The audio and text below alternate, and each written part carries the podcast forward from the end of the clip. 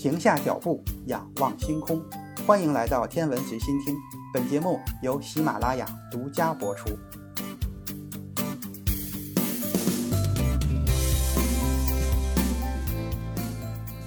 欢迎收听原创严选。在三巨头讨论量子跃迁的时候，与薛定谔的辩论也给波尔留下了深刻的印象。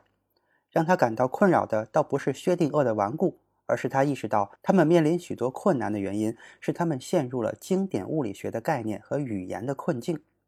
说到语言环境，薛定谔的话语讲述的是一个由经典的波动组成的逼真的、可视化的、连续变化的世界，而海森堡的话语是关乎实证主义者的世界的。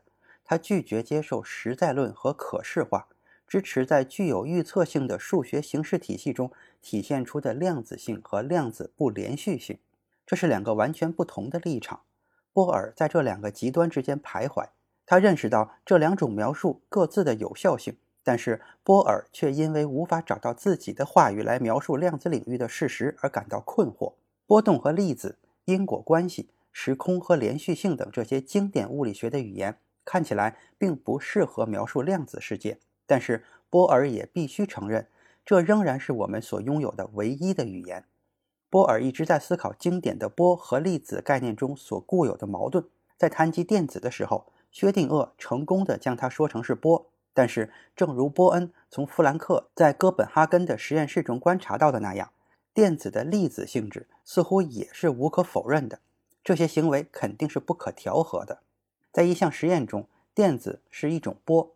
一种一定空间区域中延展的非局域扰动，它既不是在这里，也不是在那里。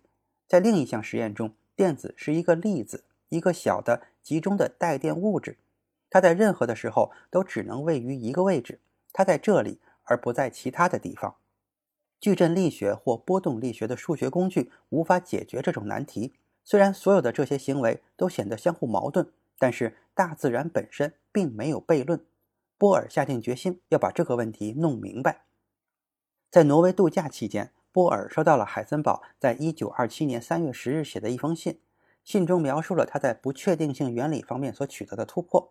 两周后，波尔结束了滑雪假期，回到家中，海森堡向他快速地介绍了他的发现，并分享了他的论文草稿。最初，波尔对海森堡的新成果感到非常的兴奋，但并不喜欢他取得的这一成果所使用的方法。这两位物理学家现在又重新陷入了进一步的激烈争论。波尔认为，电子类似波和粒子的行为所暗示的矛盾比实际更明显。我们之所以用经典的波动和粒子概念来描述实验的结果，是因为我们人类生活在经典的世界中，这是我们通过实际经验所获得的唯一一类概念。所以，波尔现在意识到，这种基本上属于经典世界的语言是唯一可用的语言。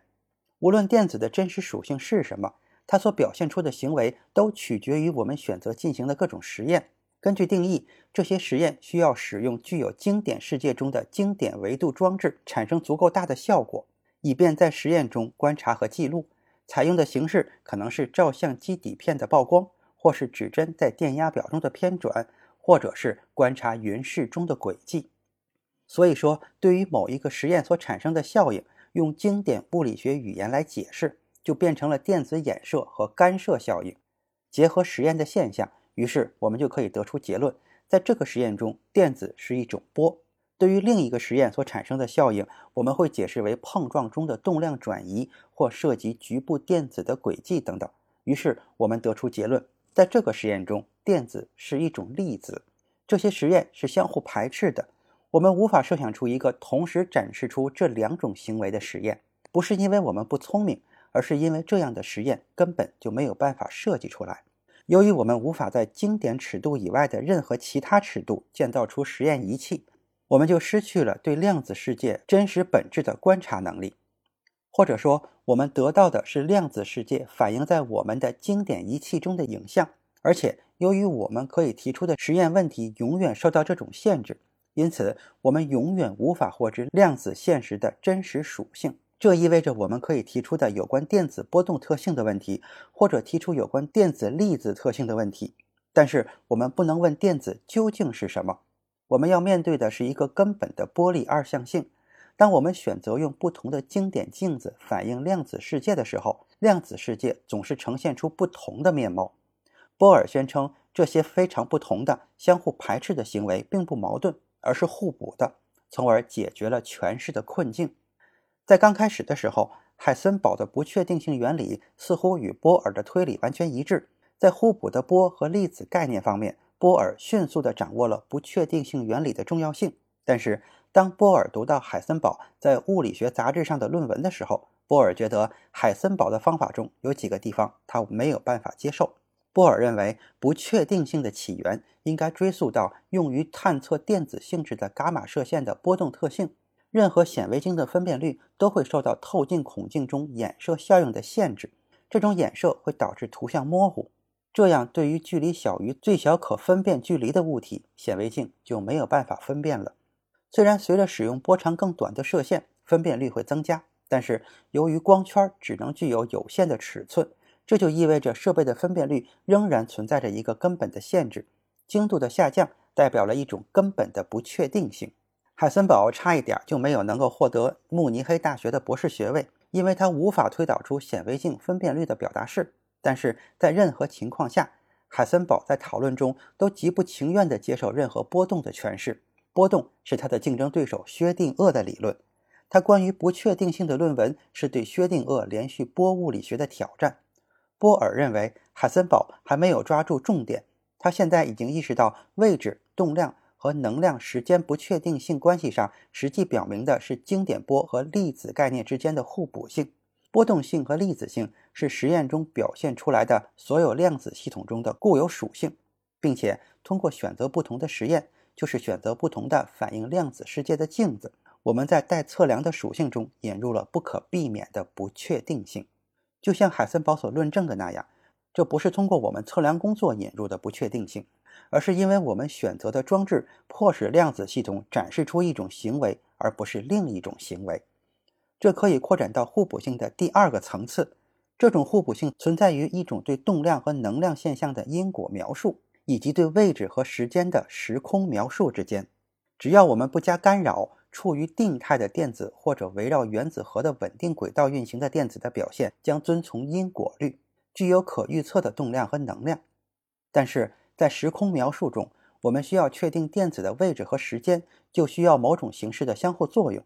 这就意味着一种不连续性，并排除了因果关系。此时，我们就必须面对量子概率。波尔认为，不确定性关系带来了一种根本性的限制。这种限制不是针对哪些是可测量的，而是针对哪些是可知的。辩论一直持续到了1927年的春天。波尔主张将波动和粒子的互补性作为不确定性的核心。海森堡认为，坚持使用经典的概念没有任何的意义。在量子领域没有任何可论证的有效性。泡利终于抽出时间，在一九二七年的六月初前往哥本哈根。在泡利的努力下，波尔和海森堡取得了某种形式的和解，但是他们的思想并没有统一，而是持截然不同的诠释观点的三个物理学家之间相当脆弱的联盟。这种有着共同基础的诠释的支柱是波粒互补性、不确定性原理基于量子概率对波函数的诠释。波动理论的本征值与观察量的测量值之间的对应关系，以及当量子数很大的时候，量子行为到经典行为的转变。海森堡就曾经讲述并写过量子理论的哥本哈根精神，后来他们的这种诠释就被称作了量子力学的哥本哈根诠释。今天的严选就是这些，咱们下次再见。